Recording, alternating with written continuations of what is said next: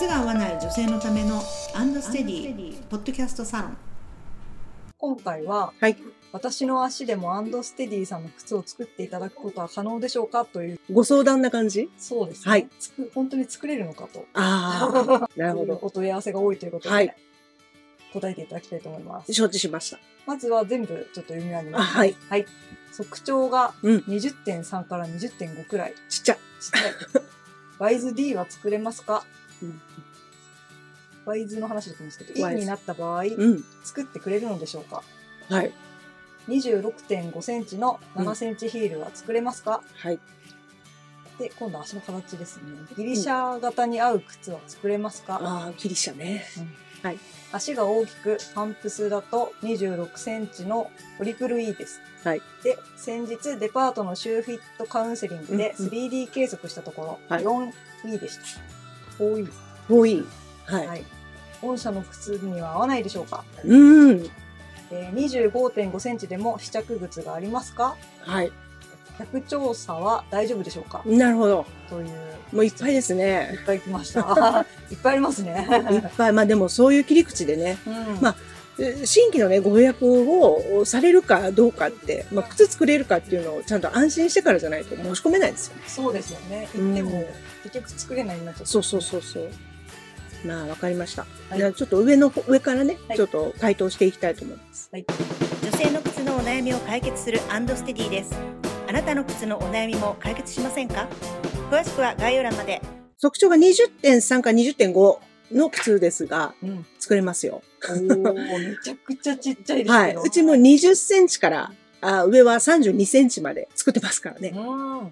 20センチからあるんですね。あります。うん。だけどね、こう言うてはなんですが、この方たちは20センチの靴とか履けないから。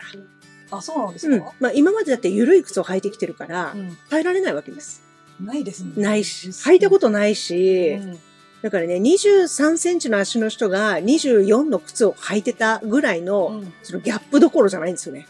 もっと大きな大きなギャップを常に感じて、それを調整して歩いてきたから、いきなり20.5とか20とかの靴は履けないです。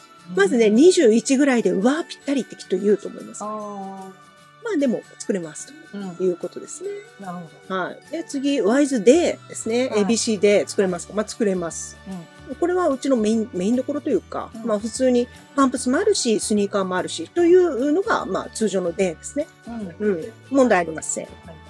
はい、次、E になった場合は作ってくるんでしょうかうん。これはね、多分、うちの木型が、はい。まあ 5A からあ来て、で、B、C、D、で、飛んで 2E なんですよ。E をね、作ってないんです、あえて。なるほど。一番市場で流通してる E を作っていないメーカーなんですよ。ええ。でもね、それはなぜかっていうと、もう合わせる技術があるからです。うんうんうん。で、サンダルとかね、あのスニーカーは全部飛び飛びで作ってます。はい。スニーカーは B があって、太いのでで、細いので 2A なんです。で、サンダルも A の次はあー C だし、うん A の下はトリプル A なんですよ。っっていう風に飛び飛びで作っても何ら問題がないんですね。なるほど。うん。だから別に E でも作れますよ。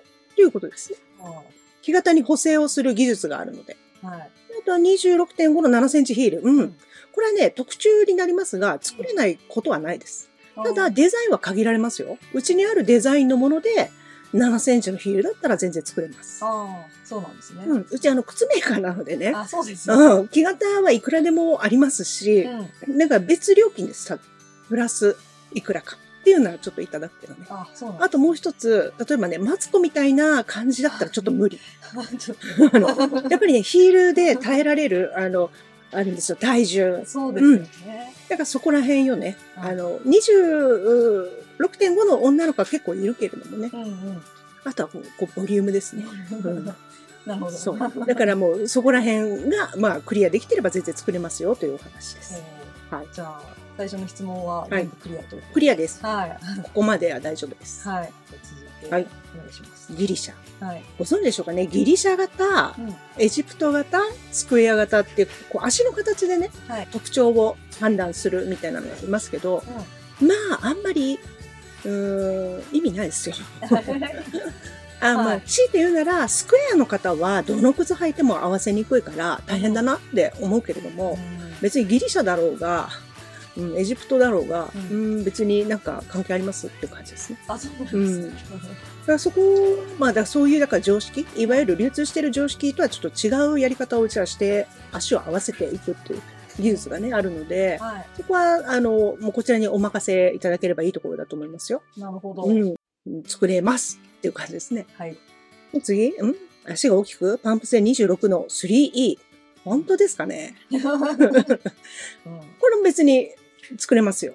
うん。うん。っていうかね、本当に 3E ですか？っていうところから、まあ問いかけをスタートしたいところですよね。これね、まあ次の質問にも続いてきますよ。はい。先日デパートのシューフィットカウンセリングで 3D 計測したところ 4E でした。うん。うん。御社の靴に合わないでしょうかと。うん。これと同じだよね。そうですね。うんでも、はっきり言って、このね、計測他でしてもらって 3E なんだけどとか、そういうの結構ありますが、はい。もうね、うそれ関係ないです。あの、目安でしかない。うん。なぜなら、もうその計測方法も、計測箇所も、その重視する数字も、はい。合わせ方ももう何もかも違うんですよね。うん。うん。だから、もうほんと全然当てにならない。この 4E の方は、うちに来たら 4E なんていう風に診断絶対出ないですよ。大体、やっぱ細足さん。そう。うん。まあ、太かったとしても、4E の足、私はね、見たことない。本当の方うんは。はい 本当の 4E は見たことがない。特に大きい足では見たことない。ああ、そう小さい足なら割ともうぽよっとした足ありますけどね。い。うん。もう本当にね、26の 4E ったら、えらいこっちゃですよ。ね大変な状態の足ですよ。ない。う。ん。多分違う。うんじゃあ一応作れるけど、多分違うんじゃないかと？そうです。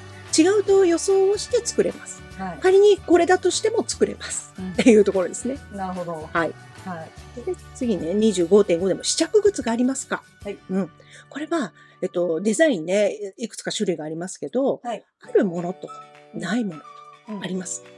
うん。スニーカーはもちろんある。パンプスももちろんある。でも、ちょっとローファーとかね、はい。あの、そのあたりの試着物は、もしかしたらご用意がないかもしれない。うんそれも東京も梅田もね。はい。でもね、全然そこは問題ではなくて、はい。なぜならもう数値から木型は割り出せるので。うん。うん。なるほど。そう。だからそこでもう合う靴っていうのは作ることができる。うん。ただ試着というものができない。そこを不安に感じられるならやめた方がいいと思います。じゃあ最後ですね、これ。はい。客調査は大丈夫。客調査ってわかります？その、フットのこの長さの24と23.5ですみたいな違いじゃなくて、足の長さですね。うんレッグの長さ。は結構いらっしゃるんですよ。い。そうなんですか。うん。で、あの、ちょっとほら、ビッグを引いて、引きずって歩いちゃってるみたいな。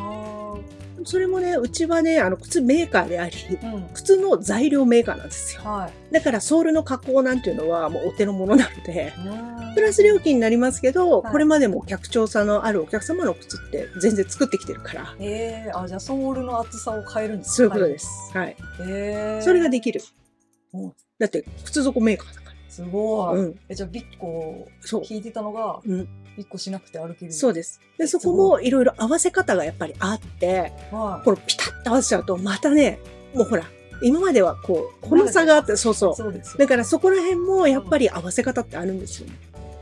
うん。ビタってやっちゃうと、ちょっと遊びがなさすぎてね、ちょっと心配ですね。ご本人も私たちも心配だから。あー急にそんなはい、そうで。す。そこら辺はちょっといろいろありますね。えー、すごい。うんうん。なるほど。はい。じゃあ客調査があってもはい。大丈夫と。問題ございません。はい。ちなみに測調査も大丈夫です。大丈夫です。はい大丈夫だけど、そこはまた違う問題なんだよね。大体骨格的に左右差がある人ってあんまいないんですよ。はい。で、その左右の違いは何で起こるかって言ったら、うん生まれながらの骨格というよりも、はい。その後の足の動かし方で、ついてる筋肉量の違いであることが多いんです。なるほど。で、例えば同じね、まあ、この足だとして、はい。こっちはちゃんと横アーチがある。うんで、こっちは扁平足ってなったら、わかりますか？こっちの方が足長伸びちゃうのわかります？うん。そういう、だから左右差が起きてるっていう、でき出てきてるっていうことがあるんですよ。ああ、なるほど。だから、その最初はスニーカーで同じ靴環境に左右してあげて、はい。同じく使ってこの差が埋まるかどうかっていうのを必ず見なきゃいけない。ああ、なるほど。はいはい。で、そこで変わらなかったら、そこで、うん、もう一回計測して、うん変わらなければ左右差のお靴を作ることはもちろんできる。だけどそこはやっぱりコストが乗ってきちゃうので、ああ、そうですよね。だから一生その違いを、そのコストを抱えて生きていくのか、それとも揃うかどうかを見るのか、うんどっちがいいですかっていう話になってきちゃうんですよ。そうですよね。うん。本当に骨格から違っとったらもう。そう、もうそれはしょうがないから。うんうん。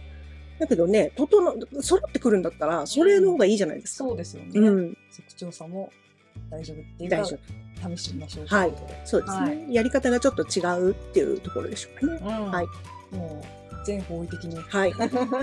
安心して。だからやっぱりね、うち靴メーカーなので、はい。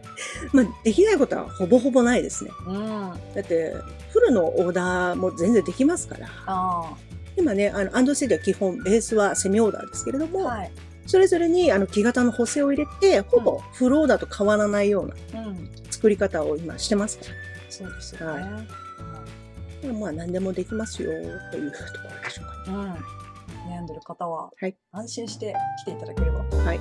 思います。はい。それでは今回もありがとうございました。ありがとうございました。